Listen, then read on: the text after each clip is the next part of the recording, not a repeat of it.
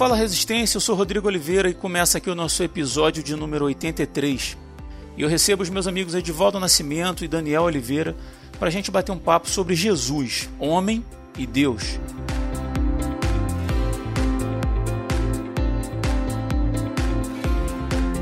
O conceito teológico chamado de teantropia, que se refere a Deus feito homem, pode soar desconhecido a muitos.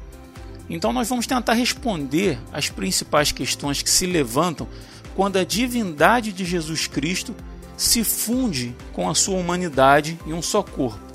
50% homem e 50% Deus ou plenamente Deus e plenamente homem? Jesus nasceu em pecado como o restante da humanidade? O seu lado divino suplantou o lado humano, o permitindo não cair em tentação? E mais, por que ele precisou encarnar em forma humana? Isso e muito mais nesse episódio.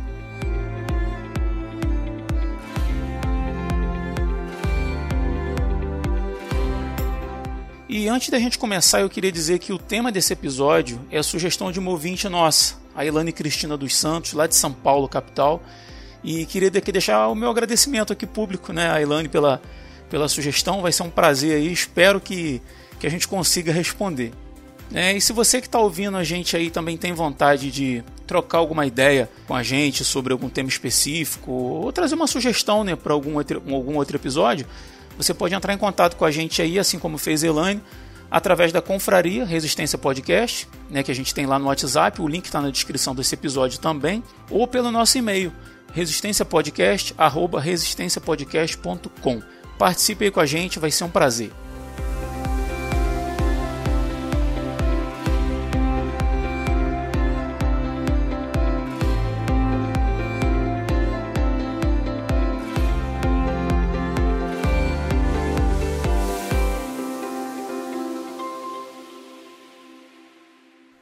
No livro de 1 Pedro, no capítulo 1, eh, a gente lê que Cristo é o Cordeiro de Deus que foi sacrificado, né, a expressão lá, imolado, antes da fundação do mundo. Apocalipse 13, 8 também traz esse, esse conceito. Né? O que corrobora o que está escrito lá em João, também no capítulo 1, né, onde nós lemos que no momento da criação, né, quando, quando se trata da criação, lá diz que no princípio era o Verbo, e o Verbo estava com Deus, e o Verbo era Deus. Ele estava no princípio com Deus. Todas as coisas foram feitas por ele, e sem ele nada do que foi feito se fez. Nele estava a vida, e a vida era a luz dos homens. Existem alguns temas no, no cristianismo né, que, que não dão para ser explicados por, por, por lógica humana. Né?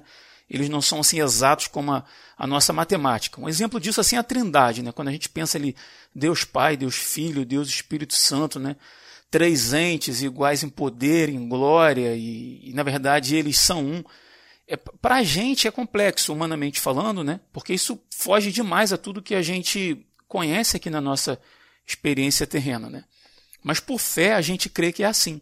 Uhum. Né? A gente crê em Deus, a gente confia que Deus sabe, a gente é, entende que a gente não sabe, né? E que ele direciona a gente, que ele nos guia. Isso é fé. A gente tem certeza de coisas que a gente não tem como colocar dentro da nossa caixinha humana, né? E eu acredito que esse tema que a gente vai conversar hoje, em alguns aspectos, ele se enquadra também nessa categoria, né? A gente, obviamente, não vai falar de, de achismos, né?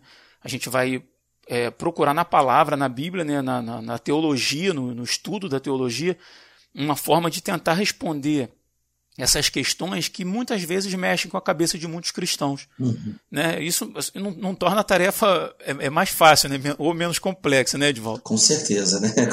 É, continua complexa. Então, acho assim, pra gente, só para a gente dar uma linha de. para a gente seguir uma, uma linha de pensamento aqui, eu acho que a gente pode pegar como, como ponto de partida a encarnação desse Deus Filho, Jesus, num corpo humano corruptível, limitado, né? um corpo mortal. Por que, que ele decidiu se manifestar em forma humana, cara? Uh, pode tirar pau ímpar? Palitinho, pode é. ser? vamos lá, vamos lá, vamos lá. Uh, uh, primeiramente, a gente tem que entender que toda teologia é uma construção humana, né?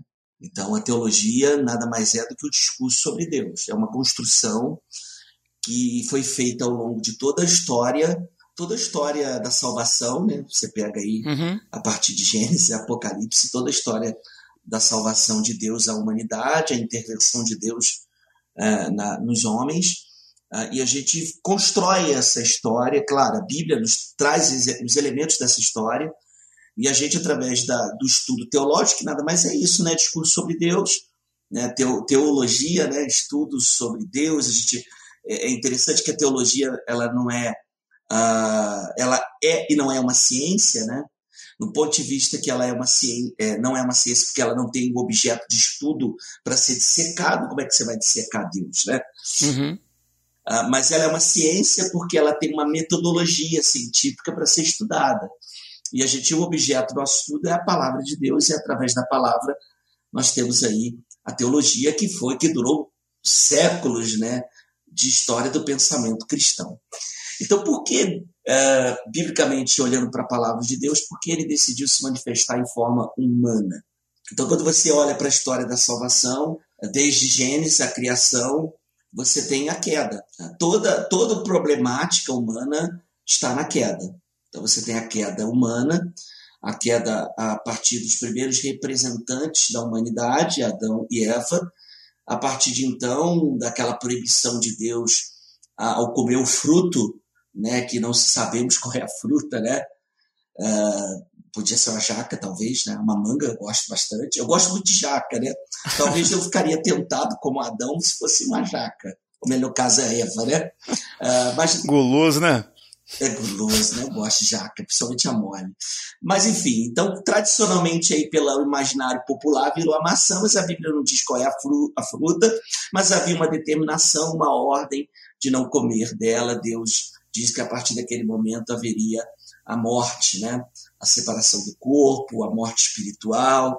E quem conhece a história bíblica sabe que isso aconteceu né? Então, Eva come ali, é seduzida pela serpente, e distorce a própria palavra de Deus ali, né? e ela come, ele come depois, eles são expulsos, eles vêm, ah, eles têm um conhecimento do bem e do mal, e a partir daí cria-se um abismo entre Deus e o homem. Uhum. Né? Então, nós temos aí a, a questão do pecado que vai afetar não só o homem, mas toda a criação. E aí havia necessidade de se pagar esse preço né, pelo pecado. Nós temos então a lei moral, que é impressa no homem, nós temos a, o decálogo a partir de Moisés, que é o grande legislador de Israel. Deus começa a se revelar a Israel. Né? Você vê que no princípio se falava muito Deus de Abraão, Isaac e Jacó, e depois você vai ter uma evolução uhum. desse pensamento é, sobre a divindade, quando na experiência da sarça ardente, Moisés se encontra ali com o sagrado, com Deus, e ali ele vai dizer, mas se perguntarem quem, quem és tu, Senhor, o que eu direi, né? Ele vai dizer, eu sou o Deus de Abraão, Isaac e Jacó, o eu sou te enviou. É, diz alguns historiadores que a partir dali é, Israel de fato se torna monoteísta, porque de alguma forma ele tinha os resquícios ainda do politeísmo que vivia em volta ali. Né? Então estabeleceu-se ali o decálogo, os dez mandamentos, só que nenhum homem na face da terra conseguiu cumprir essa lei completa. Né? O próprio Jesus vai dizer que se você erra num ponto da lei, você né, é, é réu de tudo. Né? Então, a partir de então, há uma dívida a ser paga. O homem não consegue pagar essa dívida, o homem não consegue cumprir a lei, e aí entra no plano da salvação de Deus, na sua vontade, na sua misericórdia, na sua graça. Né? João 3,16 vai dizer isso de forma, vai englobar todo o evangelho ali, porque Deus amou o mundo de tal maneira que deu o seu Filho unigênito para que todo aquele que nele crê não pereça, mas tenha a vida eterna. E aí nós temos o prólogo do João, né, que vai resumir um pouco essa questão teológica da encarnação, né, do verbo se, se fazer carne e habitar entre nós. A necessidade de o próprio Deus encarnar na figura de Jesus Cristo e ali cumprir a lei. Quando você vê as cartas de Paulo, você vai perceber que Paulo tem essa concepção muito clara de que Jesus cumpre a lei. Quando você vê a analogia de Paulo em Romanos capítulo 7, que ele faz com o casamento, ele está explicando exatamente isso, né? E eu gosto muito da explicação do Augusto Nicodemos, que ele, ele usa a expressão, acho, eu não lembro, acho que já até falei aqui, né? De, de, de do ser humano sendo uma, a esposa, né? A, a lei sendo um esposo, sendo um esposo exigente, um esposo que cobra é, de fato, né?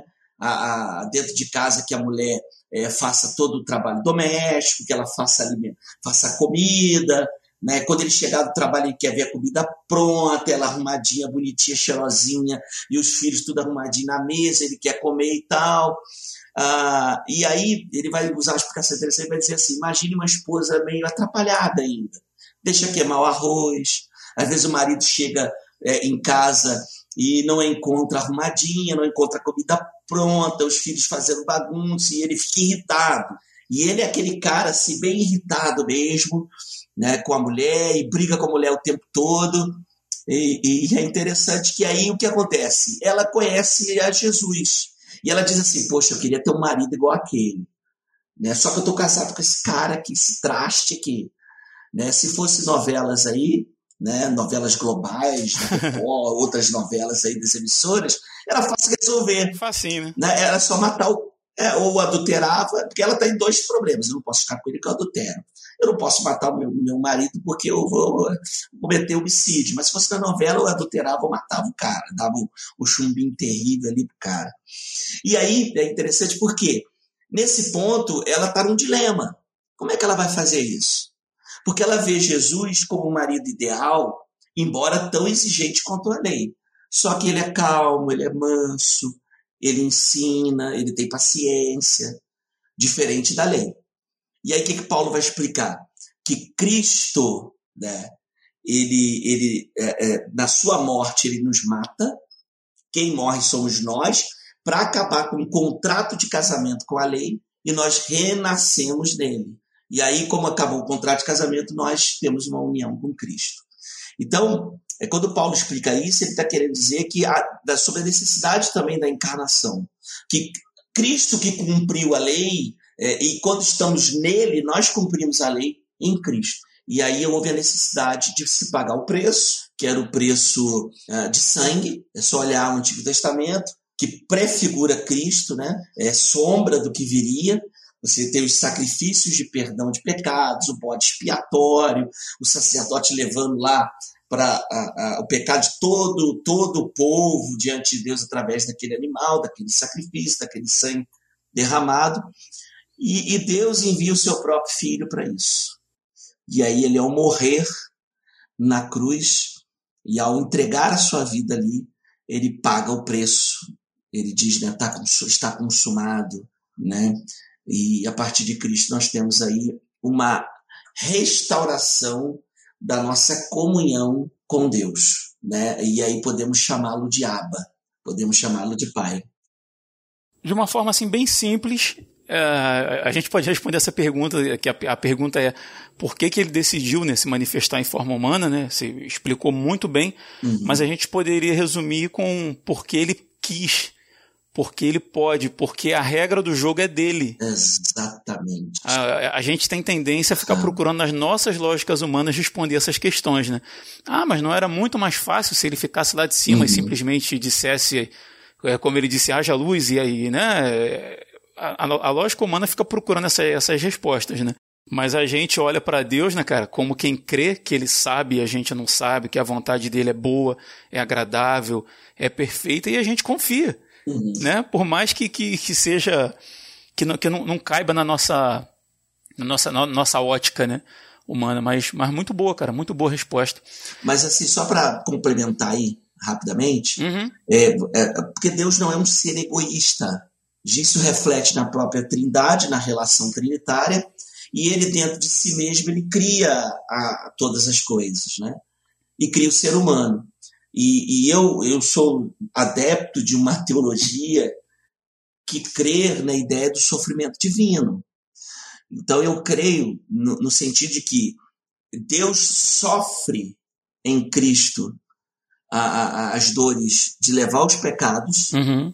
e também se identifica com o sofrimento humano através de Jesus. Então, a, o mistério da encarnação também se dá pela questão de identificação. Né? Deus só poderia, de fato, é, e, e, voltando ao início, né? isso é tudo uma elaboração teológica para trazer uma explicação é, lógica e empática de Deus, porque existe a ideia do Deus apático, uhum. do Deus que não se identifica. Mas quando você olha a história de salvação, você vê que Deus sofre com o povo de Israel. Deus traz assim é, cajadadas assim, pesadas através dos profetas e ele manifesta ali o seu caráter de, de estar triste com o povo, de sofrer, de ir no cativeiro com eles, né? de estar juntamente com eles. E em Cristo Jesus se torna muito mais nítido para Deus. Jesus se identifica com as nossas mazelas, porque ele também sente frio, dor, né? sofre, angústia. Gente, quando a gente pega o texto lá de Jesus no Getsemane, o sofrimento de Jesus ali é antecipado, aquilo manifesta a forma humana de Jesus assim, de forma muito nítida. Agonia, né, cara? Agonia. Parece um processo meio que depressivo também. A tristeza com o abandono do, dos discípulos, né? De, Exatamente. Né? Realmente. Exatamente. Quem aí, e deixa a dica aí, depois você deixa na descrição, quem teve a oportunidade de ver a, a, a aquela série The Chosen, né?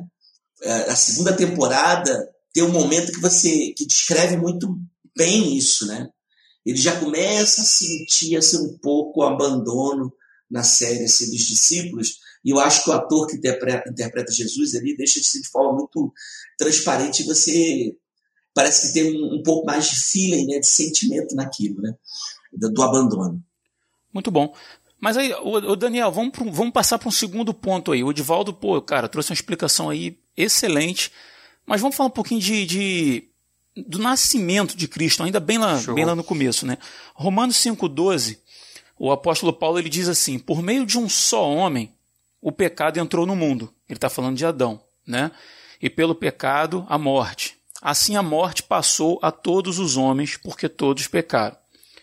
Jesus, nesse, nesse processo de se encarnar num corpo humano, ele nasce em pecado, ele nasce pecador. Eu, eu sei, até entendo que até no meio cristão, às vezes há uma, um, um, um, tipo de pensamento de que criança é pura, né? de que a criança nasce pura, e não é. Biblicamente, a gente aprende que todos nós nascemos em pecado.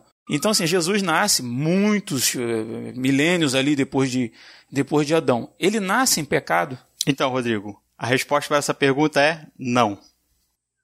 Acabou. Edivaldo, agora. tá resolvido, tá resolvido. É, foi curto e grosso direto. Not. Não, não. Não. Então, é, a, existe um consenso geral em relação ao que é ser humano, e esse consenso geral que a gente tem é um consenso equivocado. Uhum. Normalmente as pessoas dizem aquela frase: errar é humano. Por causa que todos nós compartilhamos do pecado, a gente acha que a natureza pecaminosa é um atributo da natureza humana. Sendo que, biblicamente, o pecado na natureza humana, a corrupção no, no, no ser humano é anormal. Quando Deus criou Adão e Eva e quando ele os fez homens, eles foram criados sem pecado. Uhum. Ali sim, naquele estado ali antes da queda, né? Uhum. Antes da, do, da, queda original, do pecado original, né? Vamos dizer assim. Isso, antes do, da queda e do pecado original, eles eram humanos. Eles eram considerados homens. Então, aos olhos de Deus, o que define um ser humano é aquilo que ele criou. Uhum. Façamos o homem à minha imagem e à nossa semelhança. E assim Adão e Eva foram criados. Só que, como o Edvaldo estava explicando aí, é, Adão falhou em ser a expressão do ser de Deus. Adão falhou em ser o regente é, que Deus determinou que ele deveria ser ao mundo. Adão buscou ser Deus. Adão buscou usurpar o lugar de Deus, né? Porque foi por isso que ele caiu. Ele não, ele não cobiçou a fruta por causa só do sabor dela ou por causa uhum. do formato dela, mas foi por causa daquilo que o diabo incitou nele. Ó, se você comer isso aí, você vai virar Deus. Exatamente, né? Então ele quis deixar de ser criatura e virar criador. Só que quando ele tentou virar criador, ele caiu. Porque ele foi criado debaixo de um, da lei da obediência. Né? Ele veio à existência porque Deus predestinou ele com, do modo que ele deveria existir, como servo.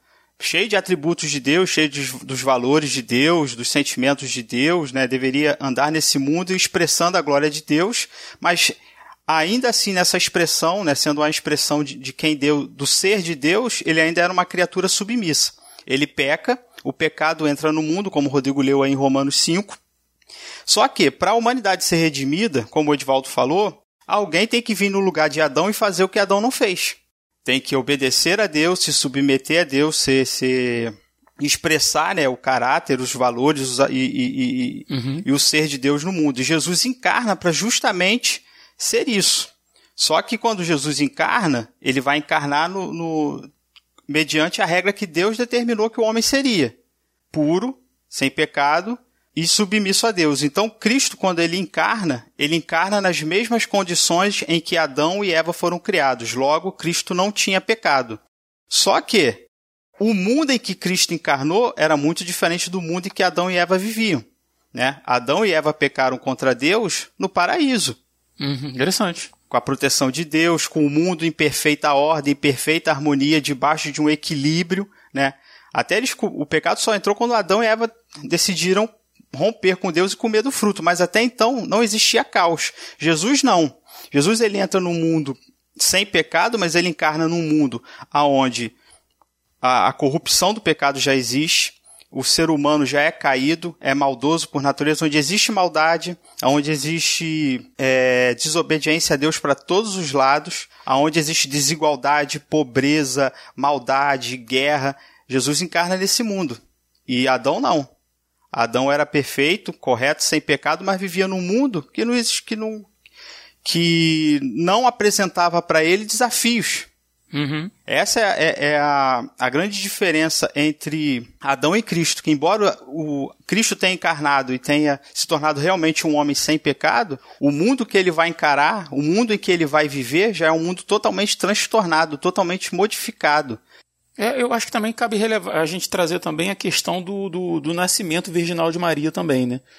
Que, que, que é, assim, mais por uma questão biológica, né? De que não, não há uma Claro, ele vem de uma linhagem, vem de uma família, ele é gerado em Maria, mas a, a, até para se quebrar esse ciclo né, do, do, da reprodução humana, ele, ele é enxertado ali em Maria, né, como a gente aprende no, sim, no, sim. No, nos evangelhos, né, como uma forma de, de, de uma intervenção direta de Deus, né, para se, se que, talvez para se quebrar esse ciclo, né, de, de nascimento pecaminoso também, né? O a que a Bíblia vai dizer é que Cristo tanto Cristo como Adão, de acordo com o texto que você leu de Romanos 5, na teologia a gente chama de que eles são os cabeças federativas né, dos homens na, no mundo. Adão, quando ele pecou, a gente não estava lá no paraíso. A gente não comeu o fruto do conhecimento do bem e do mal, mas a decisão de Adão afetou todo mundo. É o que a gente vive aqui no Brasil. Né? Existe um presidente, existe um, um ministro, um ministro da economia, existe um ministro da saúde, o que for. Não é a gente que toma as decisões, não somos nós que, que é, assinamos lá o documento. Não somos nós que tomamos as decisões, mas as decisões que os homens de Brasília tomam afetam todos os brasileiros. Uhum. Então, Adão ele era esse, esse cabeça é, essa cabeça federativa de toda a humanidade. Quando ele decidiu pecar, a humanidade toda pecou nele. E Cristo ele tem que consertar essa, essa atitude. O nascimento virginal de Jesus, Mateus ele vai salientar que isso é um cumprimento profético, para que as pessoas soubessem que quem estava nascendo de Maria não era qualquer pessoa, e que era o Messias prometido, que era aquele que, que Deus disse para Eva e para Adão, ó, do fruto do ventre da mulher nascerá aquele que esmagará a cabeça da serpente. O ponto de Jesus ter nascido de Maria de modo virginal era para ligar a essa profecia e não para garantir que Jesus nasceria sem pecado, por, pelo fato dele não ter sido concebido da forma original. Porque na teologia a gente entende que Deus imputa os pecados aos homens por causa do, do da cabeça federativa. E Deus vai imputar aos que creem as obras de Cristo, a justiça de Cristo e a sua morte na cruz, aqueles que creem, porque Jesus não gerou a gente o fato de Jesus, de Maria ter sido virgem, não garantiria o, o não nascimento puro de Jesus, mas porque Deus determinou que Cristo seria imune ao pecado, é que ele veio ao mundo sem pecado. Esse pecado não passa por uma questão biológica, ele passa por uma questão de imputação de responsabilidade de Deus, né? Isso. A, ao homem. Ao homem. É uma uhum. questão espiritual. Adão fez uma escolha e Deus imputou isso a toda a humanidade. Só que em Cristo, né, Cristo fez uma outra escolha, tomou uma outra atitude e essa atitude de Cristo é imputada em nós espiritualmente e nos uhum. justifica através da sua vida e através da sua morte. Então a questão, então a questão do nascimento virginal de, de, de Maria é para salientar que ele era o Messias, que ele era aquela, ele era o cumprimento daquilo que Isaías profetizou lá em Isaías 7, do verso 10 ao verso 16. Uhum. Que nasceria o virgem, que, ele seria, que nasceria o menino, que ele seria um sinal da ação de Deus no mundo. Talvez a gente teria que explicar o, o, todo o simbolismo ali de Isaías 7 para a gente entender o nascimento de Jesus. Mas eu acho que ia ficar um pouquinho longo para o programa. Uhum. É, não, realmente. Tem toda uma simbologia e... por trás do, do nascimento ali do, do da criança, da virgem ali. Mas que se uhum. cumpre plenamente em Cristo, né? Não, bem, bem, bem interessante, cara. E como eu disse no começo do programa, são questões que a gente normalmente não para para ficar para ficar destrinchando, né, ali, ali ponto a ponto. A gente crê num plano geral, né? Mas é interessante que às vezes um ouvinte nosso assim entra em contato e fala: Poxa, eu tenho dúvidas né, nesses pontos aqui. E eu acho que, obviamente, a gente não vai é, encerrar todos os pontos né, dessa, dessa matéria, vamos dizer assim, em uma hora de podcast, né? Uhum. Mas eu acho que é um, é um caminho legal para gente, a gente pensar assim, eu acho bem, bem interessante. É, o Ed, em relação, cara, à questão de ser homem e Deus encarnado, no, no, no mesmo corpo, né?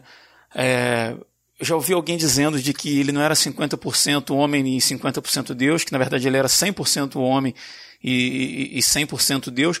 Como é que você pensa essa, essa questão? E uma, uma, uma, dúvida que me veio enquanto eu estava escrevendo essa pauta que eu realmente não fui pesquisar a respeito. Eu não sei a resposta. Se você souber, você, você me informe. Na, na, na concepção da, da, da, da teologia reformada, é, desde, desde que era criança, Jesus tinha consciência de quem ele era, plena, ou isso se dá em algum momento específico? Como é que você pensa isso? Vamos lá. Essa é uma discussão antiga, né? Essa discussão... Te peguei porque você não estava na pauta, não. Hein? é, tô, eu tô, tô ligado. Mas aqui, isso é uma discussão antiga, né? Essa discussão com relação a a Jesus, né, sobre as suas duas naturezas uhum. e sobre a união hipostática, né, como essas duas naturezas se comunicam. Isso já começa lá no final do século IV. Nós temos essas duas preposições: Jesus é totalmente humano e Jesus é totalmente divino. Começa a preposição. E aí no século V, né, com o Concílio de Calcedônia, nós temos uma espécie de uma pequena definição para essa expressão. Né? Então ficou mais ou menos assim. Desde que você reconheça que Jesus Cristo é plenamente humano e ele é plenamente divino, a maneira pela qual essa comunicação aí, né, essa união vai ser articulado ou explorado, não é de relevância fundamental. Então, a partir do século V, foi definida essa expressão e quase toda a cristandade começou a aceitar. Então, Jesus Cristo 100% homem, 100% Deus. Claro, isso tudo é uma elaboração teológica, como eu falei, uhum. é lendo as Escrituras, vendo a manifestação, o ministério de Jesus, as cartas é, do apóstolo Paulo, as outras cartas, né, o Novo Testamento, claro, evidentemente. Então, a gente vai ter essa construção. Só que lá no século VI vai surgir um grupo dissidente que vai começar a questionar essa questão. Né? É, ficou conhecido como monofisismo né, mono de único, né, ou um, e fisismo de psis, psis, né, que seria natureza, uma natureza só. Né? Então, uh, eles se basearam na ideia de que a natureza de Cristo era só humana. E daí começam as discussões e as complicações. Uhum. Então, as igrejas, algumas igrejas daquele período foram aceitando, igrejas copta, Armênia, Síria, Abissínia, né? No século XVIII, essa problemática vai aumentar, vai se aprofundar, porque você pensa bem, século XVIII, já, já tivemos o século XVI a Reforma Protestante, nós tivemos aí o, a, o Renascimento, nós, nós temos aí então o Iluminismo, e pensa bem, a igreja ficou aí durante mil anos é, segurando o conhecimento dentro da própria igreja, e aí abrindo um parêntese, né, a gente chama de idade das trevas, idade média, mas eu acho que é injusto e erroneamente chamar de idade das trevas, porque as universais, as universidades vão surgir na idade média, dentro dos mosteiros, com o framigerado Tribunal de Inquisição, vai surgir a ideia de inquérito, de inquisição, de, de de inquérito inquisitório, de acusação, então você não tinha processo penal naquela época, né? Uhum. Então vai surgir aí um inquérito policial na Idade Média. Ah, é, cara? Não sabia. É, é, o Tribunal de Inquisição começa com essa ideia de inquirir. Eu não sei se você, claro, você já deve ter assistido ou lido o livro Em Nome da Rosa. Ah, eu lembro do nome. Lembra? É, uhum. Vou dar um spoiler aqui, queridos ouvintes, né? Mas é, é vale a pena assistir. Filme antigo, lá do já até falecido, né? O, o Lord inglês, o Sean Connery. Sean Connery é o papel principal, ele é um, é, você vê, ele é um investigador, um monge que está investigando as mortes de um mosteiro, em que as pessoas estão morrendo. E como elas estão morrendo? Porque elas pegam, na hora de ler o livro de Aristóteles, elas morrem. Né? E ele está investigando essas mortes. Aí você vê que, que é, é, ali o filme retrata muito bem esse período da Idade Média, da, do, do, processo de, de investigação, de inquérito. Ele está fazendo um inquérito. E também como a igreja guardou, queridos. A igreja, na Idade Média, guardou os escritos antigos de Aristóteles, dos filósofos, guardou os documentos antigos escritos, a própria Bíblia e vários livros antes de Cristo foram guardados pela igreja. Mas pensa bem, você tem mil anos é, desse período de, como Lutero chamava, cativeiro babilônico da igreja, e aí você vai ter uma libertação entre aspas, né? Porque quando você prende muito uma coisa, quando você solta, você acaba demandando para o outro lado. Isso vai acontecer uhum. com o pensamento relacionado a Cristo e a Deus e a igreja. Então você vai ter os teólogos e os filósofos iluministas questionando a Bíblia. Então vai surgir é, o período da razão, então vai surgir aquelas pessoas que vão questionar a figura de Jesus. E aí você tem, dentro desse questionamento aí sobre a natureza de Jesus, né? Sobre a questão de Cristo, é, se ele era divino, você vai começar algumas dizendo assim, não, né, de fato ele não era divino. Né? Ele, Jesus ele tinha certas qualidades que o destacava dos demais. Qualidades que qualquer humano pode ter. Né? Uhum. Ele tinha um exemplo de vida santa de alguém assim. Até quando dizem que ele era um profeta, Exato. né? Era mais um profeta. Mais um profeta, há todo esse, esse questionamento, né? Sobre se ele era o Messias. E aí, nesse período do século XVIII, vai surgir aí a busca do Jesus histórico. Então, assim, eles começam a querer fazer uma separação. Não, vamos buscar o Jesus da história e o Jesus, o Jesus é, da fé.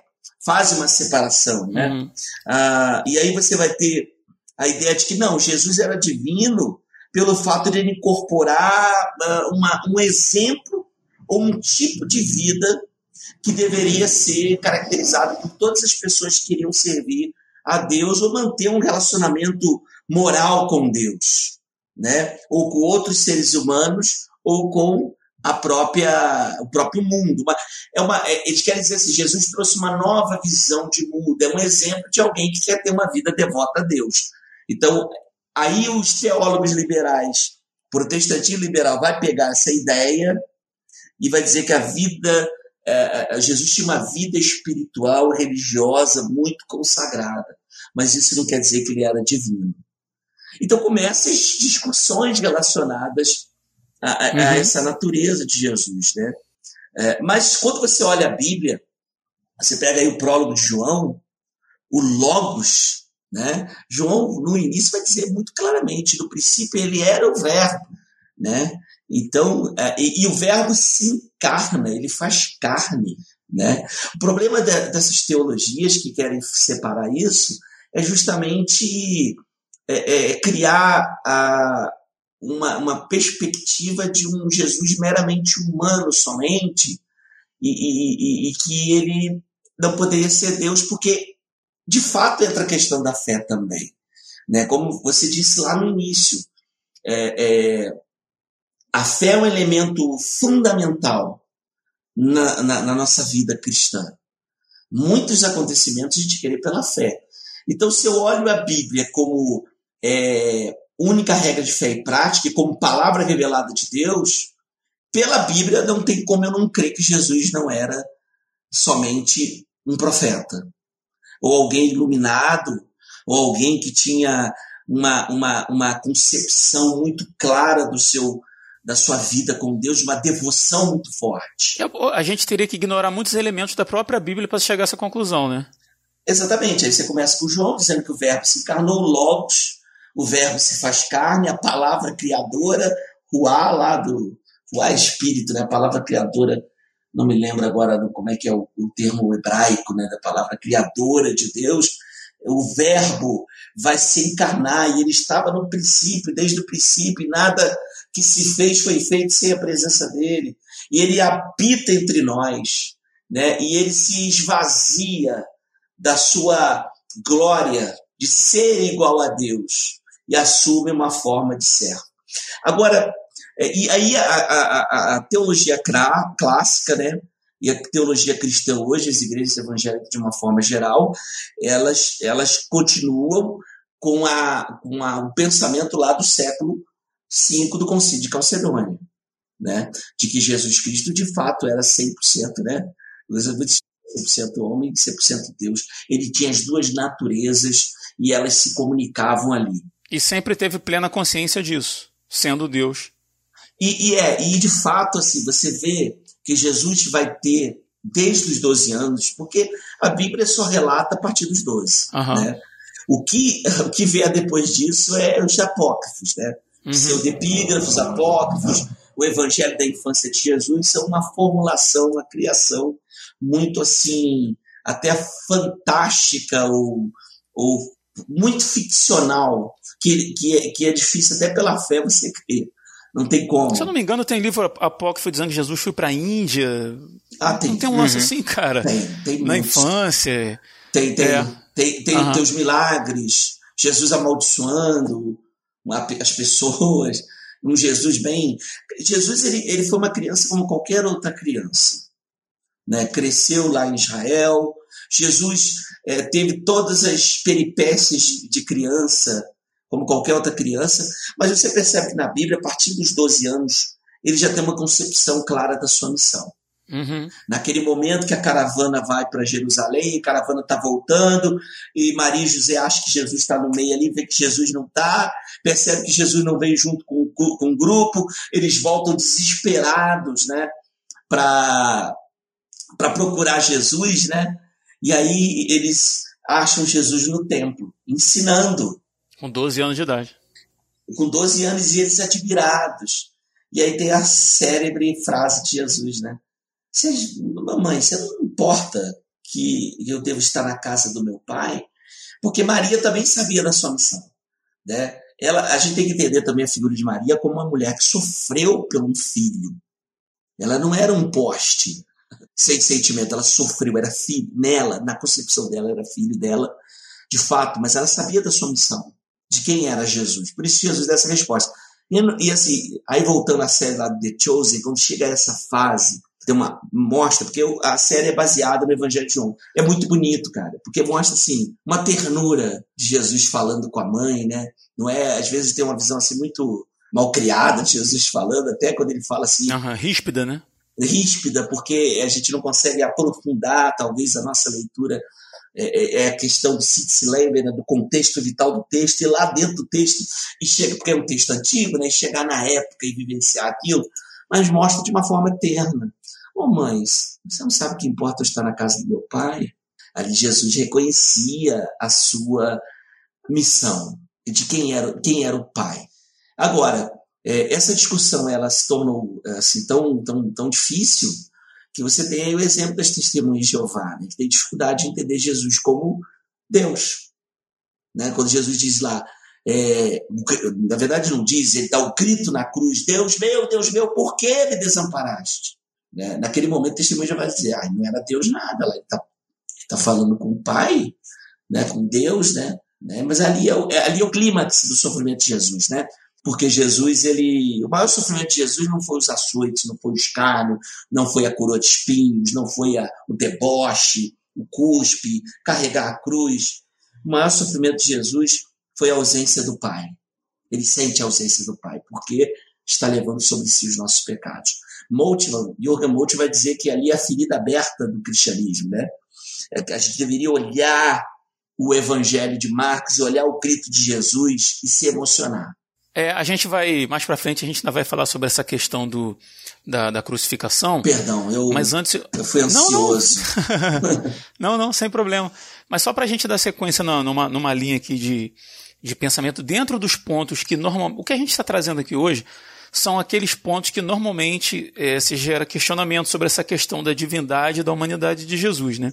Uhum. Então, assim, só para a gente manter uma, manter uma linha, eu vou perguntar para o Daniel aqui, cara. Vamos falar um pouquinho sobre tentação, Daniel. É, a gente falou sobre o nascimento, né? Sobre o Edivaldo estava falando agora sobre a questão já de Jesus, já com 12 anos ali, começando a começando não, dando demonstrações dentro da própria Bíblia que ele já entendia o papel dele, né? Não que a partir de 12 anos tenha sido um racha ali, né?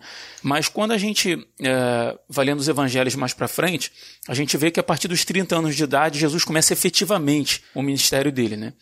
E lá no capítulo 4 de Mateus, é, te, nós temos o relato lá de que Jesus foi levado ao deserto, né, pelo próprio Espírito de Deus, para ser tentado pelo diabo. Né? E aí, chegando lá, o diabo oferece mundos e fundos para Jesus, né? talvez no, no intuito. No, vou, vou, ser muito franco, eu não sei, não sei o, o intuito, o, o, qual, qual, era o propósito específico dele, se era é, realmente chegar à conclusão se aquele era o filho de Deus, porque o diabo não é onisciente, ou se ele tenta uh, fazer com que uh, aquele homem, o Cristo, desistisse do seu propósito. Não sei, mas fato é que ele oferece um monte de coisas, né? E como a gente é, já conhece o texto, Jesus resiste né, às, às investidas do, do diabo, usando a própria palavra para isso, e o diabo se vai.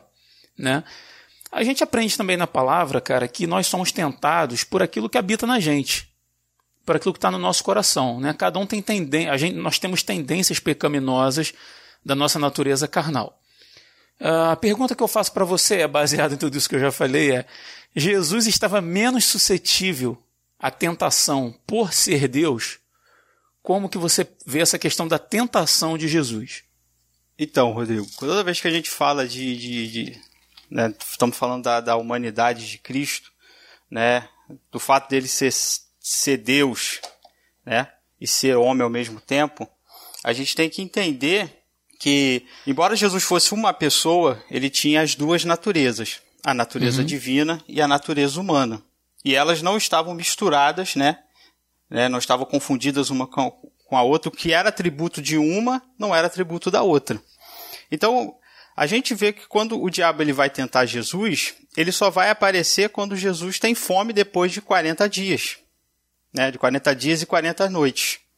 Então o diabo ele vai tentar Jesus aonde poderia, onde ele poderia achar uma fraqueza. Interessante isso, né? Interessante ele esperar um momento de fraqueza para né, apresentar suas armas, né? O, o texto deixa, é, deixa bem evidente que ele teve fome. Uhum, tava fraco, né?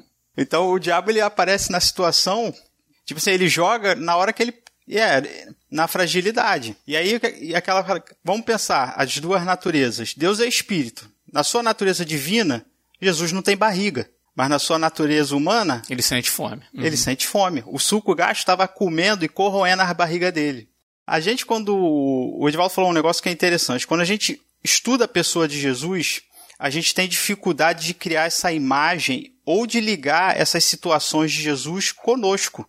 Né? A gente tem quase aquela visão, quando a gente pensa em Jesus, a gente quase pensa naquela visão budista, né? Quando fala do menino Jesus, as pessoas pensam naquele Buda saindo da flor de lótus com o dedo saindo luz.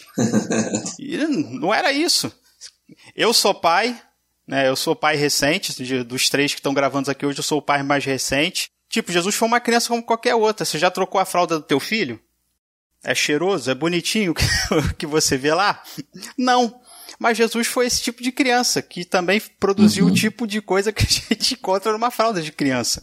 Mas a gente esquece de pensar nisso. Parece que ele é um personagem lá do filme O Rápido do Menino Dourado, lá do Dead Murphy, né? Aquele menino que não tem boca, uhum. não fala, que não... não, e assim, só contribuindo aí, o filme do Mel Gibson, ele vai trazer essa concepção que a gente se escandalizou quando viu. Eu estava lendo domingo o texto lá quando diz que você vê que os, os fariseus ele leva o, o, o pior grupo ali, o grupo de fariseus que vai prender Jesus naquele momento da, da, da, prisão, leva um grupo de gente com porrete na mão, com um monte de coisa, os caras que não valiam nada da cidade, uhum. para pegar Jesus. E no texto vai dizer que ele foi murrado, né? Tomou murro, né? Foi tomou uhum. murro, tomou soco. E, e, a gente, quando vê os filmes sobre, sobre Cristo, a gente vê assim, muito fraco nesse ponto. Mas quando o Mel Gibson lançou o filme A Paixão de Cristo, que até para o ator foi uma dificuldade. Depois ele teve muita dificuldade de encontrar papel, e Mel Gibson avisou o ator e ele disse: Não, eu quero fazer. Essa cena, cara, é uma das mais chocantes quando você uhum. assiste assim, porque ele toma logo um murro no rosto, com o rosto inchado, né, que mostra essa perspectiva dele humana, né, do sofrimento. Né? Então, quando a gente fala da, da tentação, é, a pergunta é se a tentação de Cristo foi real ou não. Que o que acontece? As pessoas elas questionam muito né, que defendem ardorosamente que Jesus não tinha a menor possibilidade de pecar, uhum. porque, por conseguinte, sua tentação não podia ser real. Se essa posição estiver correta de que a tentação de Cristo não foi real, ela só ela passou só ela então ela só foi uma encenação, né? O R6 Pro ele diz assim: a tentação de Cristo não foi uma peça de final previsto, uma imitação vazia. Toda a força do inferno estava mobilizada contra a natureza humana de Jesus. Em sua natureza humana, ele sofreu sob o peso da fome, da solidão e de todos os outros perigos do deserto. Cristo não tinha possibilidade de pecar em sua pessoa integral, né? Ele tinha possibilidade porque ele era humano e foi submetido a um teste real e não a uma encenação. É o que eu falei aqui desde o início. Cristo, quando ele veio, ele veio igual Adão veio. A humanidade de Jesus, embora seja diferente da nossa, porque a gente não, é, a gente tem pecado herdado, tem a natureza corrompida, ele veio exatamente igual a Adão. Então a pergunta do Rodrigo, a tentação, do, a tentação de Cristo, e aí? Como é que é? É a mesma coisa da tentação de, de, de Adão. Né? Quando eu falei que Cristo veio substituir Adão e veio fazer o que Adão não veio, a gente lê aqui no texto que quando o diabo tenta, ele vira para Jesus e fala: Se tu és o filho de Deus, manda que essas pedras se tornem pães. Ele, porém, respondendo, disse: Está escrito: Nem só de pão viverá o homem, mas de toda palavra que procede da boca de Deus. A gente, a gente sabe o que, que Jesus respondeu aqui, mas não entende o contexto. Né? Mateus 4 diz o quê? Que Jesus foi levado para, pelo Espírito ao deserto para ser tentado. Então, essa tentação de Jesus, antes de partir do diabo, ela parte de Deus para provar. Uhum. Para provar Jesus Cristo, para provar o valor dele. Quando a gente pensa em prova, né, qual é o propósito de uma prova? Quando você presta um concurso público, tipo assim, o Edivaldo que fez agora, se formou né, em, em, em advocacia, ele não tem que prestar lá o exame da ordem? Já prestei há muito tempo. Já prestou muito tempo. Por que se faz esse concurso? para provar que o Edivaldo realmente está habilitado para exercer a função de advocacia. Acontece normalmente com muitos cargos que tipo, a pessoa faz uma prova para concurso de enfermeiro, para não sei o que, ela tem que provar que ela está apta para exercer uhum. aquela função. Só que normalmente a gente pensa em prova no sentido de reprovação. Deus fez Jesus passar por essa prova, e o texto é bem enfático nisso, foi conduzido pelo Espírito para provar para a humanidade que o filho dele era plenamente habilitado para passar pelo teste. E para ser tentado pelo diabo, né? e não por Deus. E para ser tentado pelo diabo da mesma forma que Adão foi tentado. E aí Jesus ele cita um texto que é muito interessante, que é o texto do, do, do povo no deserto. Uhum. Em Deuteronômio 8, Deus fala assim, ó, recorda-te que de todo o caminho pelo qual o Senhor teu Deus te guiou no deserto estes 40 anos para te humilhar, para te provar e para saber o que estava no seu coração e se guardaria ou não os meus mandamentos. Então, o povo de Israel, eles peregrinaram aqueles 40 anos do deserto e eles fracassaram. Por quê? Porque eles não confiaram em Deus, não acreditaram que Deus realmente estaria com eles, estaria guardando, embora Deus tivesse dado um monte de sinais, tivesse feito as pragas no Egito, tivesse sustentado eles, eles não confiaram. E várias vezes eles foram infiéis e ficaram reclamando o tempo que passou no deserto. Jesus aqui ele é conduzido pelo próprio Deus no deserto, ele tem que se submeter. O povo no, no, de Israel no, no deserto teve que comer o pão que Deus deu e na hora que Deus tinha que dar. Não era o homem que tinha que determinar para Deus quando Deus ia dar o pão, na hora que Deus ia sustentar. Eles tinham que su se submeter e confiar, Deus, e confiar em Deus. Jesus, na sua humanidade, ele está fazendo aqui o que Israel não fez. Ele se permite, né? Ele vai viver realmente a humanidade plena e ele vai para o deserto e ele só vai comer na hora que Deus disser que ele tem que comer. E aí ele vai dizer: Diabo, eu vou desobedecer a Deus, sendo que Deus me trouxe para o deserto para eu jejuar, para eu buscar, para eu me, me, me é, eu encarnei para eu ser totalmente dependente de Deus, para confiar em Ele. Na minha humanidade eu tenho que ser dependente de Deus. E agora você manda eu transformar o pão em pedra, ou transformar as pedras em pães? Jesus não tinha o poder de transformar as pedras em pães? Ele não fez a multiplicação? Mas a questão é que nesse exato momento dessa tentação, ele foi levado ao deserto para obedecer a Deus, para se submeter a Deus como homem. Engraçado que o diabo oferece para ele é, transformar pedras em pães, tipo assim, mata a sua fome. É, oferece para ele todos os reinos da terra, né? Leva ele ao lugar alto. É, oferece para oferece não sugere, né, que ele se manifestasse extraordinariamente, né, como como Deus, assim, de uma forma. O diabo tenta antecipar tudo aquilo que já seria de Jesus. Né? Isso é que, é que, é que é bem interessante, né? Ele, ele chega no momento da fome e diz assim, olha, o pai tem para te dar, mas não, não vai ser agora né? Eu tenho eu agora, tenho agora. Né? Isso, isso eu achei bem, bem interessante. Uhum. Que Jesus, Jesus fala assim, cara, isso tudo já é meu, só não está na hora ainda, né? Sim, sim.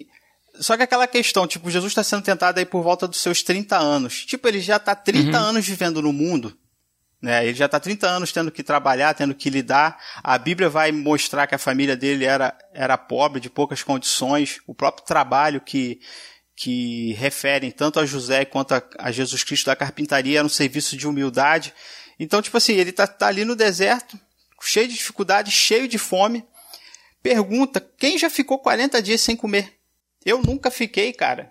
Eu nunca fiquei 40 dias. Eu não sei o que, que é isso. E as pessoas não conseguem é, se visualizar em Cristo, né? E a questão dessa, dessa tentação é essa ele se submete como homem. Ele faz aquilo que os israelitas não conseguiram fazer no deserto. Meu pai me trouxe aqui para eu comer, para eu não comer, e eu só vou comer na hora que ele me permitir. Eu não vou desobedecer meu pai. Eu não estou aqui para desobedecer meu pai. E ele repreende. Os israelitas não, eles ficaram em briga com Deus constantemente. Uhum. Só ressaltando aí para quem está ouvindo a gente, que pode ser que de repente alguém tenha um pouquinho menos de de conhecimento bíblico mesmo a respeito de, de tentação, uhum. acho que só cabe a gente ressaltar que tentação, quando a gente é, é, lê na Bíblia, não é pecado. Você ser tentado não é pecado, né? Até o, o livro lá de, uhum. Tiago, lá no, no, capítulo 1, ele já começa, no, no, desculpa, no versículo 12, capítulo 1, versículo 12, diz que bem-aventurado é o homem que sofre a tentação, porque quando for provado, receberá a coroa da vida, a qual o Senhor tem prometido aos que o amam. Só para ressaltar aquilo que o Daniel falou, né? Quando a gente pensa em tentação, normalmente a gente leva logo para o lado da queda na tentação, né? E, na verdade não, há uma há uma, uma bem-aventurança, né? Há uma felicidade por aquele homem que sofre a tentação porque ele tem a oportunidade, né, de fazer naquele momento em que ele ele é colocado diante de dois caminhos, ele tem sempre a oportunidade de fazer a vontade de Deus e abrir mão do, do que talvez seja sua vontade imediata naquele momento, né? Então, assim, só para a gente ressaltar que não há, não há pecado nisso aí, né? Nessa, em passar pela tentação como Jesus passou, né? É, é e ele passa para... Perdão. Pode falar, Edvaldo, pode falar. Fazer uma... Não, eu ia citar lá Hebreus 4,15, né? Que fala que em tudo ele foi tentado, né? porque não temos um, um sumo sacerdote que não possa compadecer-se compadecer-se das nossas fraquezas. Porém, um que, como nós, em tudo foi tentado, mas sem pecado. O teólogo Bercover ele fala uma coisa interessante sobre Cristo. Como eu falei que às vezes a gente olha para as tentações, né, já no, tipo, esperando a reprovação e não que a, a, a prova prove a qualidade daquele que está passando por ela. O, Be, o ele fala sobre Cristo, sobre a tentação de Cristo e o que ele diz é muito interessante. Ele fala: não podia ser de outro modo. Não havia outro caminho para evitar a paixão. Mistério de santidade e misericórdia. Cristo não podia cair na tentação, nem de fato caiu, não por ter-lhe faltado liberdade, mas precisamente por causa da sua liberdade, que era uma liberdade para as coisas de Deus, para os planos divinos de salvação e libertação dos homens. Então, quando a gente às vezes olha para Cristo ali na tentação do deserto, a gente acha que Cristo venceu porque ele estava usando seu status divino. Ah, para ele foi mais fácil? Não foi, não. Virou a chave, né? O lado divino assumiu, né? É. é a tentação para ele foi tão real quanto foi a tentação de Adão. Só que a gente, é, a gente olha para Adão e se se sente igual a Adão e a gente olha para Cristo e não acha que a humanidade de Cristo foi real. Só que Cristo, ele venceu por causa da disposição dele. Ele realmente queria servir a Deus. Aí quando eu falo da sua, da sua disposição no que diz respeito à sua natureza humana. Ele realmente se dispôs a ser aquilo que todos nós falhamos em ser. E ele realmente amava a Deus e submetia a Deus e confiava em Deus. E é por isso que ele vence o diabo nessa tentação. Porque ele se submete a Deus. Tudo que o diabo está propondo ali, ele está desafiando, ele está, ele está fazendo, ele está instigando Cristo a desafiar a Deus. E Cristo não encarnou para desafiar Deus, mas encarnou para ser servo, para ser submisso, no nosso lugar. Muito bom, cara. O Ed, no livro de Filipenses, lá a partir do versículo 4, eu vou ler um trechinho aqui, tá? Uhum. Tá escrito assim, olha, cada um cuide não somente dos seus interesses, mas também dos interesses dos outros. Seja a atitude de vocês a mesma de Cristo Jesus, que, embora sendo Deus, não considerou que o ser igual a Deus era algo a que devia pegar-se. Mas esvaziou-se a si mesmo, vindo a ser servo, né, como Daniel falou agora aí, tornando-se semelhante aos homens. E sendo encontrado em forma humana, humilhou-se a si mesmo e foi obediente até a morte e morte de cruz. Por isso, Deus o exaltou à mais alta posição e lhe deu o nome que está acima de todo nome, para que ao nome de Jesus se dobre todo o joelho, no céu, na terra e debaixo da terra, e toda língua confesse que Jesus Cristo é o Senhor para a glória de Deus. O texto diz aí que Jesus esvaziou-se a si mesmo. Uhum. O que, que isso significa, cara? Ele abriu mão dos seus atributos enquanto estava aqui na Terra? É, isso é o que nós chamamos na, no estudo da teologia, da cristologia, né? de autoesvaziamento. Né? Então, de fato, é, foi, foi algo que o próprio Cristo, né, o próprio Jesus, se impôs a si mesmo. Uhum. Né? Porque esse autoesvaziamento de Jesus envolve tudo que ele fez para morrer na cruz, incluindo assumir a forma de servo. Porque, veja, Jesus vai voluntariamente para a cruz. Né? Tanto é que, como eu falei lá no início, o sofrimento dele no Getsemane é justamente porque ele sabe o que ele vai passar ali naquele momento, ele, ele começa a sentir a angústia, é, o angustiar-se dele ali, como se ele estivesse com o coração sendo arrancado, né? de sofrimento. Ele vai dizer, ó, é aquela angústia da morte. E é, e é muito curioso aquela cena, né? Porque ele chama três, ele chama os discípulos para orar. Aí, dentre os discípulos, 12, ele separa os três mais achegados, né? Os três mais próximos ali, Pedro, Tiago e João. Os três são pescadores, homens arrões, né? pescadores, acostumados a passar a noite é, pescando, mas não aguenta ficar uma hora orando. Alguns, mas sério, alguns já dizem que uma hora de oração equivale a 12 a 8 horas de trabalho braçal. É tipo a gente, né, cara? Só que você troca a pescaria pela Netflix, né, e a oração por qualquer outra coisa. Mas não é verdade? mas é. é. é. Mas entra a questão do cansaço também, né? Mas aí, então, a, a, você vê ali que Jesus, ele, o que, que ele diz na, na primeira parte da sua oração? Senhor, se for possível, passe de mim esse cálice, uhum. eu beba para que eu não beba desse cálice, porque ele sabe o que ele ia passar. Então você vê ali o esvaziamento de Jesus, ele como homem. No alto esvaziamento você vê ele obediente. Aquele cálice ali não é o cálice do Salmo 23, né, que é o cálice de vinho, da alegria, né? É o cálice da ira de Deus. Ele não quer beber aquele cálice, humanamente. Deus está executando nele toda a ira contra a humanidade pecadora, executando nele naquele momento. Uhum. Exatamente. Isso. É a doutrina da expiação, né, da, da substituição. Mas ele diz, aí você vê o alto esvaziamento, que ele vai ser, ele vai é, é, é, é, se submeter à vontade do Pai. Né? Ele não vai se usurpar do seu direito de ser, de ser o, o, o Deus Filho e vai dizer assim: eu não vou morrer nada, eu sou Deus. Vou morrer pela criatura? Não, ele vai dizer assim: mas que não seja feita a minha vontade, mas a tua vontade. Né? Então, esse autoesvaziamento é o caminho que Jesus vai fazer, saindo da sua glória, da sua majestade celestial, né? terminando a sua jornada na humilhação e na vergonha na cruz do Calvário. É, então, todo, em todo esse processo de autoesvaziamento está incluso aí também a encarnação, como a gente já foi comentado aqui, né? Né? Uhum. que foi um meio, evidentemente, levá-lo à morte, essa morte substitutiva. Ele vai se identificar conosco Porque se ele estivesse totalmente é, cheio da glória, né, seja o próprio Deus, né, ele não ia ser afetado por esses processos humanos aí de sofrimento, de necessidades, como Daniel bem falou, né? Uhum. né? Uh, e, e, é claro, como ele bem disse, Daniel pontuou, né? Uma natureza não interfere a outra. Então, é, esse processo, embora ele se esvazie assumindo essa forma de, de submissão, é, do próprio sofrimento em si, da encarnação, isso não afeta a sua divindade nem o uso dos seus atributos. Né? Até porque, sem, sem querer te cortar, uma leitura superficial pode fazer parecer isso. Né? Esvaziou-se a si mesmo, então deixou de ser Deus uhum. para ser só homem. Mas mesmo antes da crucificação, antes da ressurreição e tal, a gente vê Jesus fazendo um monte de milagres, cara, uhum. né? que, que, que atestavam a divindade dele. Então, se a gente for usar a própria Bíblia, não, não cabe esse tipo de pensamento. Né? É, exatamente. Né? É, então você vê ali que esse esvaziar é abrir mão de manter sua condição é, condizente com a divindade, né? Ou seja, uhum. viver na glória. Ele abre mão de viver na glória celestial, de estar lá com o Pai, naquele relacionamento maravilhoso, daquele relacionamento trinitário, né, entre Pai e o Espírito Santo, e ele assume a humanidade, vai sofrer as nossas mazelas, por isso que eu digo que ele se identificou com os nossos sofrimentos. Né?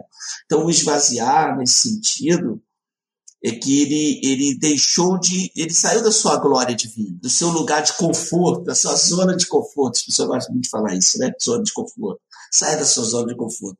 Então, Jesus saiu da sua zona de conforto, né? E, e abriu, não abriu, não é que ele abriu mão de todos os seus atributos divinos, né? É, ele, ele, de fato, ele encarnou. Então, para isso, ele precisava é, é, é, assumir a forma humana. Então, isso não comunica, é, isso de forma alguma, ele interfere na sua natureza divina. Interessante, né, cara? Eu estava até falando de milagres aqui, não, não tinha notado isso. Uhum. Enquanto você falava, eu estava pensando de outras situações aqui, não só fazer milagres, curar cego, aleijado e tal, mas em, em outras situações, é, Jesus, o, o, texto diz que Jesus conhecia até o que se passava no coração daqueles que estavam observando os milagres que ele fazia. Uhum. Você vê isso direto. Exato, respondia aquilo que estava no coração das pessoas. Por que, que vocês estão pensando isso? Por que, uhum. que vocês estão pensando isso a meu respeito? Não tenho eu poder para fazer isso, ou poder para fazer aquilo. Não tenho poder eu para perdoar pecados né? É, é, é, muito interessante né, ver essa, essa divindade e, e, ao mesmo tempo, a, a fragilidade da humanidade habitando num corpo só. Né? É, é uhum. fantástico isso, cara. É, é, é, uma, é, um mistério, é um mistério da encarnação, né? um mistério é. das duas naturezas. É um mistério. A gente é, é, acima da razão humana, como você falou lá no início sobre a Trindade, está acima da razão. É. Não dá. Você vê quando Paulo ele está começando, ele está falando sobre, ele está fazendo um discurso sobre Deus, está fazendo teologia pura ali, né? Falando sobre Deus e tal, não sei o que. Chega um momento que ele, ele chega no seu limite do, de, do, do pensar Deus. Uhum. Assim, ó, com profundas riquezas, saber, o conhecer de Deus, quão insondáveis são os teus caminhos, porque ele chega no seu limite, mano, não dá para passar dali, né? É, essa é a limitação que nós temos. É, é, quando a gente entra nessa questão de, de, de onisciência, né, onipotência, né, onipresença de Deus, foge da nossa né, já canta, como na Trindade já, já cantava o saudoso Renato Russo, né, quem me dera ao menos uma vez né, entender como um só Deus ao mesmo tempo é três. Verdade. né? Verdade. Mas é, é, é o mistério da Trindade, é o mistério da encarnação. E, e, a gente vê a Bíblia é, é mostrando essas duas figuras de Jesus. Né? As pessoas que, que são de, não sei se não religiosas ou de religiões que que às vezes focam muito na questão racional das coisas, né? Tudo uhum. tem que ser muito explicadinho. O espiritismo tem muito isso. Né, o, o, o kardecismo tem muito isso, assim, uhum. assim, de, ah, isso aqui acontece porque tudo, tudo tem uma causa de, de né, ação e efeito e tal. E a fé, muitas vezes, ela é, um, é, é uma confiança, é, é, tipo um pai que tá, é, a criança em cima do muro e o pai mandando ela pular sem saber se ela vai segurar. Uhum. Sem saber se o pai vai segurar ela, na verdade. Muitas uhum, vezes é, cara. Eu, às vezes eu vejo alguns pastores assim, rebolando para lá, rebolando para cá para poder tentar. Não, mas não é bem assim. Cara, mas muitas vezes é. Né? A gente tem alguns indícios, a gente tem alguns vestígios ali na Bíblia, mas a gente, em algumas questões, é, como a gente já falou que um monte de vezes, extrapola muito a, a nossa capacidade né, de, de, de assimilar uma determinada ideia, que o próprio caso da Trindade que a gente vem falando, e colocar isso ali no preto no branco. Uhum. Né? Mas a, a fé que, que nós cremos pela Bíblia também, que vem de Deus, não vem do, do, da nossa racionalização, não vem do nosso intelecto, não vem se eu tenho uma faculdade de teologia ou uma faculdade de direito, ou se eu não tenho nenhuma faculdade. Né? Isso vem de Deus, cara. Uhum. E depois que isso vem de Deus, isso entra no coração da gente, cara, é, é, é impossível ignorar essas coisas. É impossível não tomar isso como verdade, cara. Então, assim, quanto mais vocês uhum. falam, o meu coração só se enche mais de esperança, só se enche mais de alegria, então, amém, sabe? A, amém. Glória da, a, a, a, dúvida sai e permanece a alegria de saber que eu sirvo um Deus, cara, que se preocupa, um Deus que se importa, um Deus que, que poderia estar na condição dele lá em cima e pensar no plano que ele quisesse, mas na verdade não. Ele quis encarnar, ele quis estar aqui, ele quis se esvaziar-se de si mesmo. E ele quis também morrer em nosso lugar. Uhum. Né? E a gente chega num ponto aqui para a gente caminhar para o final desse programa, que seria a morte de cruz. E uma das perguntas que eu iria fazer, e não vou porque vai ficar redundante, é se Jesus fingiu sofrer na cruz. Né? Então eu uhum. acho que, dado tudo que a gente já falou aqui, uhum. dado toda a agonia que a gente veio falando que ele passou, porque ele sabia o que estava vindo, o tamanho do preço que ele ia pagar, e como o Ed falou, não era de simplesmente de ser pregado, ser socado, ter sua barba arrancada, cuspido, humilhado, já era muita coisa, né? Uhum. Mas ele experimenta da ausência de Deus. Deus pune, derrama a, a taça da ira dele em Cristo por amor a nós, cara. Que estamos aqui gravando por amor a nós. Isso é tremendo. Que, cara, isso é, é, é foi terrível e um amor fantástico ao mesmo tempo, porque Jesus não se negou de estar ali. Né? Então, assim, ele morreu, realmente sofreu, realmente, mas ele ressuscitou em dado momento. E aí, esse é o ponto que eu queria trazer para o Daniel. Uh, Jesus, quando ressuscita, o texto, os textos dizem no seu corpo glorificado, cara, Jesus atravessa a parede, Jesus está andando num lugar e algumas pessoas não reconhecem ele. Então, uhum. Então Jesus some de um lugar e aparece em outro. Já a, a coisa vai para um outro nível. Né? É isso que, que, que diz Sim. o texto ali. E os evangelhos terminam com Jesus subindo aos céus. Jesus sobe aos céus em forma humana, certo? Ele permanece no céu em forma humana? Sim.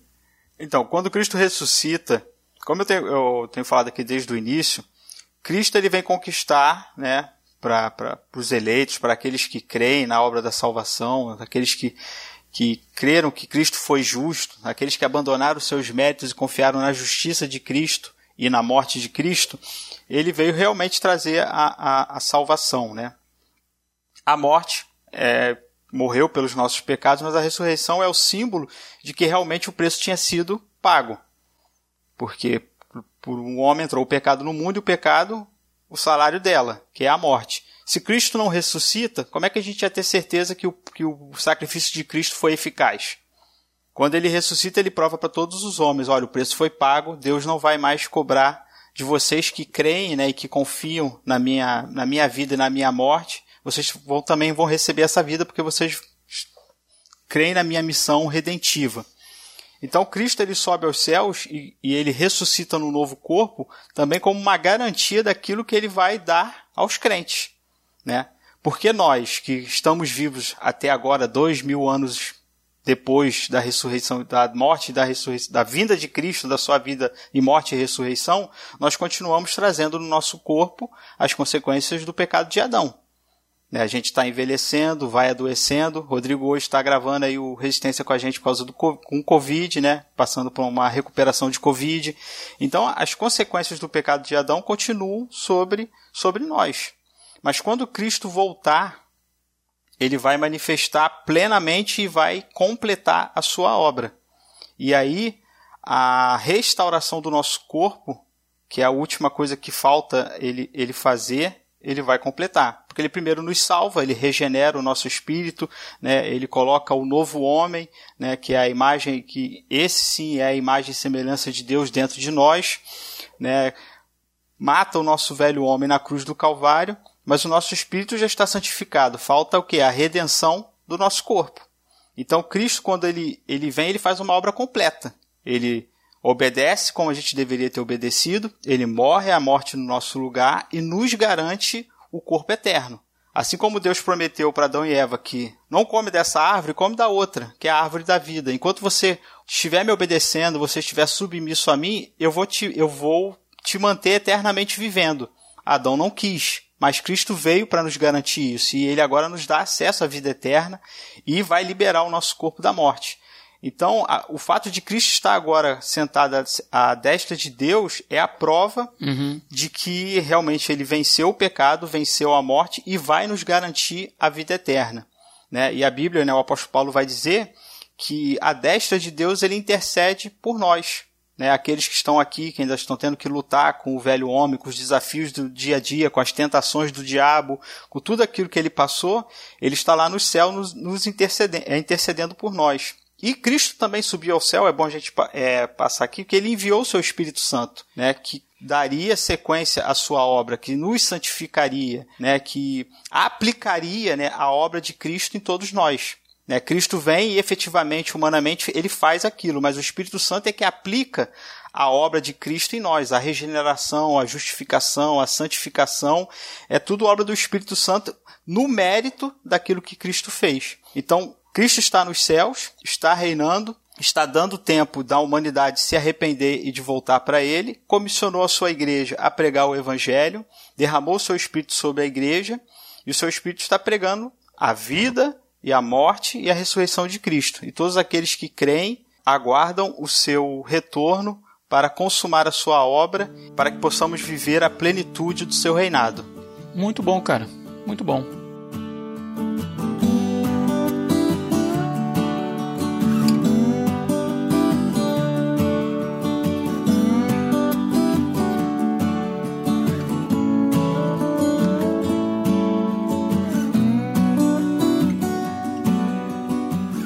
Então vamos caminhar para as considerações finais. Eu queria deixar o espaço aberto para vocês aí, que quiserem deixar alguma, alguma mensagem mais pessoal aí pro, pro nosso ouvinte, cara. De repente falar aí o, o, qual o resumo de vocês aí, né? o, o que, que habita no coração de vocês nesse momento aí.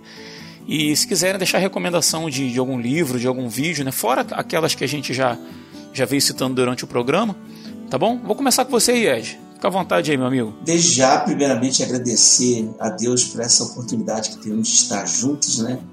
De falar sobre esse tema tão complexo, ao mesmo tempo que nos traz muita emoção. Uhum. E quero agradecer a Elaine e Cristina aí por nos proporcionar essa oportunidade de podermos debater é, essa questão. E, assim, nos, nos, traz muita emoção. Eu acho que a gente é, poderia, a partir de então, ter uma visão, uma leitura do Evangelho com uma, uma, carga de emoção maior. Né? Por isso que eu o tempo todo falei da série aí, porque eu acho que o autor da série quis buscar no Evangelho essa carga emocional forte dentro de um contexto extremamente legalista que era o contexto judaico, né? Então, é, o meu desejo é que você tenha uma ideia de Jesus como aquele que que perdoa os nossos pecados, que tem compaixão de nós, porque falhamos muito e muitas vezes tropeçamos, mas Ele está pronto a nos perdoar, nos aceitar da forma que nós somos. E, e mais ainda, não vai permitir que fica, fiquemos da mesma forma que estamos, porque o seu sacrifício foi perfeito, foi único e nos trouxe o, o, a, a, o maior presente que poderíamos ter, que é a salvação a vida eterna. Uma vida que já começa aqui, né? É, às vezes eu percebo assim que essa vida, embora tenha todas as suas amarguras, né, seus problemas, mas já é um pedacinho do céu quando a gente sente a sua presença. Quando o Espírito Santo que Daniel falou ministra os nossos corações ele habita em nós que somos templo dele. E aí a gente tem a capacidade de entender o que Jesus fez na cruz, mesmo sendo acima da nossa razão, a gente pensa: nossa, que amor é esse?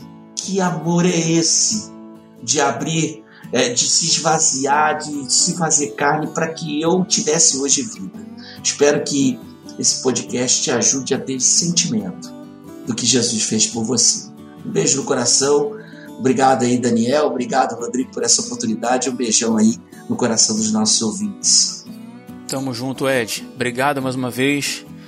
grande Daniel de Oliveira Marques. Deixa aí, meu amigo, suas recomendações finais. Fala aí com o nosso ouvinte. É minha recomendação final, né? Pensamento que eu quero que o ouvinte termine esse podcast ele tenha no seu coração. Às vezes, quando a gente olha para a pessoa de Cristo, para a perfeição de Cristo, para as tentações de Cristo, é, como a gente comentou aqui no programa, a gente tem a tendência de achar, tipo assim, ah, com Jesus foi mais fácil, ah, eu nunca vou conseguir vencer o, o pecado porque eu, eu nasci em pecado e para Jesus foi mais fácil porque ele nasceu sem pecado. E a gente, a gente fica com essas coisas na cabeça. Ah, como é que eu vou viver no mundo? Como é que eu vou viver o evangelho? Como é que eu vou vencer o mundo como Cristo venceu se se eu não tenho a natureza dele, se eu não tenho a perfeição dele, se eu não tenho a santidade dele? E o que eu quero dizer para você, meu irmão ouvinte do podcast, amigo de caminhada, servo de Deus como todos nós, que a gente não nasceu para vencer o mundo. Ele nasceu para vencer o mundo. Perfeito. É, porque às vezes a gente fica olhando para Cristo e a gente acha que a gente tem que alcançar aquilo. Aí ah, eu tenho que fazer igual ele fez, eu tenho que. Claro que a Bíblia recomenda, mas sem ele, nada nós podemos fazer. E ele uhum. nasceu justamente para isso, para fazer aquilo que eu e nem você podemos fazer.